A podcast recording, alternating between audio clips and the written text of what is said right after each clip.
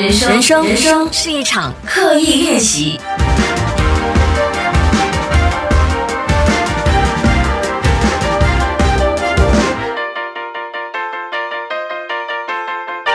人生是一场刻意练习。你好，我是心怡，今天来到了我们 MCO 特别企划的第四集了。呃，不知道大家是每一天在听，还是我突然间觉得会不会有点消化不良的感觉？就觉得好吧，那累积很多，反正就没有时效性，我之后再慢慢听好了，都没关系，因为我志在就是。如果你是每天可能不想刷那么多手机，想要找一个 alternative 来让你的 MCO 十四天度过的比较容易，那我在这里跟大家说书，这是我的初衷啦。所以大家无论怎么样使用这十四天的 podcast，我都无任的欢迎。当然，如果你可以给我一些 feedback。或者是给我一些想法，那就最好喽。大家可以 email 给我 hello at cheryllee dot my，或者是 IG story tag 我了。如果你想要收到呃继续之后的 podcast 的通知的话，记得可以 subscribe 我的 email，就是去到 cheryllee dot my slash subscribe，留下你的 email。那每一天，尤其是这十四天的更新，你都会陆续收到我的情信，也不是什么情信啦，就是录完之后总有些话想要对大家说，我就会在 email 写下来。那今天是礼拜天，一月十七号，一般上的 podcast。就比较不会有时效性了啊。不过我觉得这 MCO 十四天是相当特别的，所以之后听回来的朋友听到一月十七号，不知道会不会觉得怪怪的。Anyway，感谢今天你跟我度过，我相信这是一个非常艰难的时刻，所以我们记得艰难没有什么不好。因为之后我们再回看说，哎，我记得哎，那时候 MCO 十四天，呃，心仪有制作的这个 Podcast，呃，陪我度过。先不说对自身的这个想法有没有一些新的启发，不过我相信那个陪伴的意义还是非常的重要的。那今天这本书呢，礼拜天我就选了一本讲基本的书。为什么是说关于基本的书呢？我记得在 Oprah Winfrey 关于人生，我确实知道那是一本短文书。稻盛和夫的心法算是一本哲学书，开除自己的总经理算是一本叙事类的职场心得。那今天这一本关于基本的书，它是一本短句书。Can you imagine？它整本书其实有点，呃，那个 size 有点像心想事成二哦。如果大家想要购买我的书，也顺便打一下啦哈，也可以去到我的网站购买 Shelly dot my，在 shop 的那个部分就可以买到我的书。不过听说有好几本都已经 out of stock 了，大家可以试试你的运气吧。那这本为什么叫做短句书？作者叫做松浦弥太郎。如果你 Google 他的话，你会发现他是一个非常有意思的人。他写了不少的作品，而且他是除了写自己的书，他也是一位编辑，同时也是一位书商。呃，我可以这么说，基本上一辈子都活在书籍里头。所以，我真的觉得他的文字里面充满着温暖，然后也有浓浓的生活的味道。为什么说生活的味道？因为很多时候你看一些书。你会觉得不太接地气，就是讲很多的道理啊，或者是教你做很多的事情，那可能不是最贴近你的心脏的。他可能知道，就是看得出来是方法，看得出来是 work 的，只是那个对生活的贴近总是少了那么的一点。而松浦弥太郎的这本叫做《松浦弥太郎的一百个基本》。我觉得就真的是非常贴近生活，很简单。为什么说是短句书？等一下我给大家念一些我很喜欢的篇章，每个篇章都有几句很简单的话组成，所以非常好消化。然后在整本书里面提到了一百个生活的基本概念，如果你能够记得并体会这一百个基本的概念的话，基本上我觉得你的人生可以说是相当美满。啊，我不啰嗦了，我就直接挑几个我很喜欢的篇章念给大家听。在书的封面也提到一句很有意思的话，他说：“想要成为杰出的大人，就应该每天磨练自己。要不要一起努力看看？”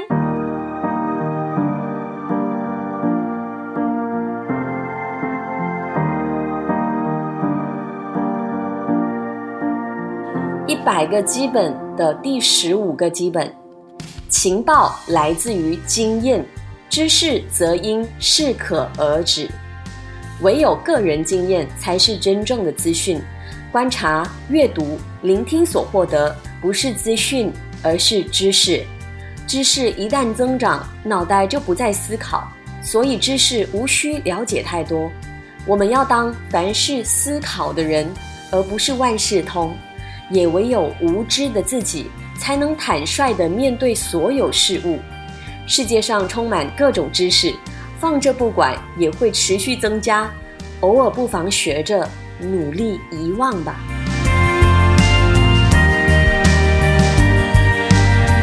一百个基本，第十八个基本，具备交朋友的能力。人拥有多种能力，其中最重要的就是交朋友的能力。只要拥有这种能耐，即使一无所有，走到世界任何角落都能够活下去，有助于生活与工作。所谓交朋友的能力，就是能够找出对方的优点的本事，寻找对方的长处，并告诉对方，双方进而成为朋友。无论对人对事物，只要具备找出优点的能力，就能够得到幸福。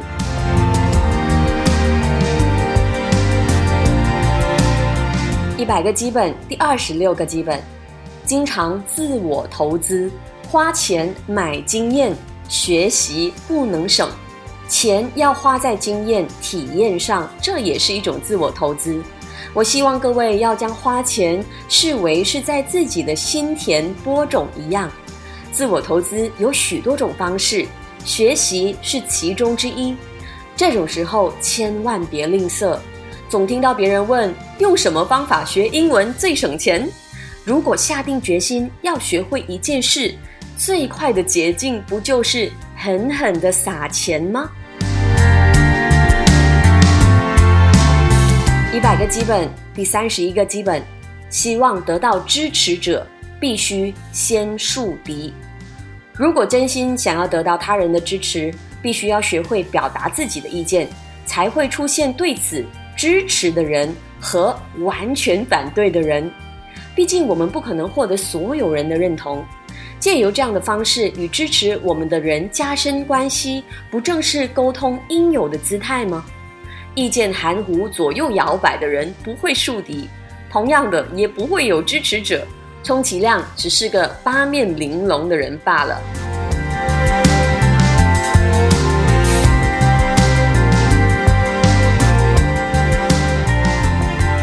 一百个基本，第四十个基本，不要画地自限。是谁让你产生已经没办法了的感觉？我想多半是你自己吧。每件事当然都有极限，环境不允许，物理上办不到，没时间等。但多数情况是在你遭遇极限之前就画地自限了。或许你认为我已经很努力，但凡事都还能够更深入，未来的后头还有未来，只要不抱持。哎，算了吧，就这样吧，你就有机会挑战进一步更深远的可能性。一百个基本，第四十九，时时思考如何让对方获得好处，成为别人想要认识的人。如此一来，对方会觉得啊，见到你就很开心，而且有好处。无论是在工作或者私生活中，想要受到他人的重视，最好的方法就是让对方得到好处，让人有和你一起工作能够赚大钱，你会给予我们有利条件，或是和你碰过面之后会很有精神的感受，也可以随时让对方体悟到注意。当有一天我们有求于人时，对方也会乐意伸出援手。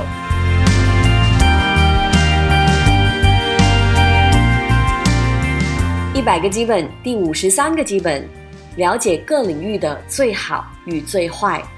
想要深入了解某个目标，就必须先要了解最好和最坏的情况。举例来说，如果想要熟悉饭店，你就必须要住过一流的饭店和平价的饭店。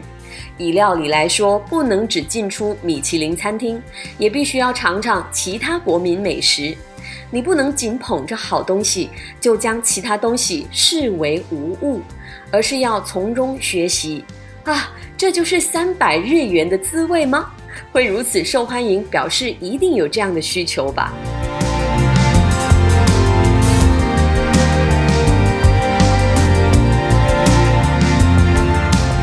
百个基本，第七十一个基本，享受麻烦。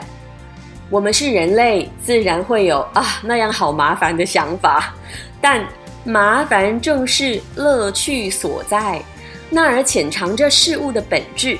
因为嫌麻烦而不动手交给别人，或者是毫无根据的嫌弃，实在很可惜。享受及品味麻烦的过程吧。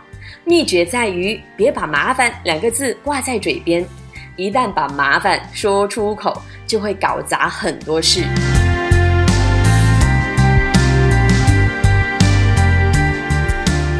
一百个基本，第八十三个基本，犹豫时。就选择最辛苦的那条路吧。我们每天不断的做出判断，也因此日子总是过得既迷惘又烦恼。当无法决定该选哪个好时，就选择最辛苦的吧。一旦做出这样的选择，就必须要集中精神，而且你会变得非常谨慎，并且更用心准备。以结果来看，不但能够找到最正确的方式达成目标。也能够从中学习到很多，并在最后获得成功。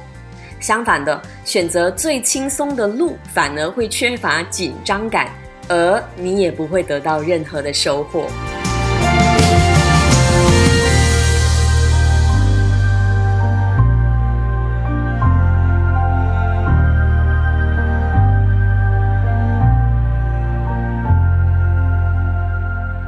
好，刚刚就是给大家念了几个一百个基本，其实不难发现，刚才我念的就是几句，就形成了一章了。而且我觉得这本书是随手翻的好书，我不知道大家会不会有那种啊，今天真的是。脑袋塞住，然后一整个人好像没有什么力气，然后不知道该怎么样往前。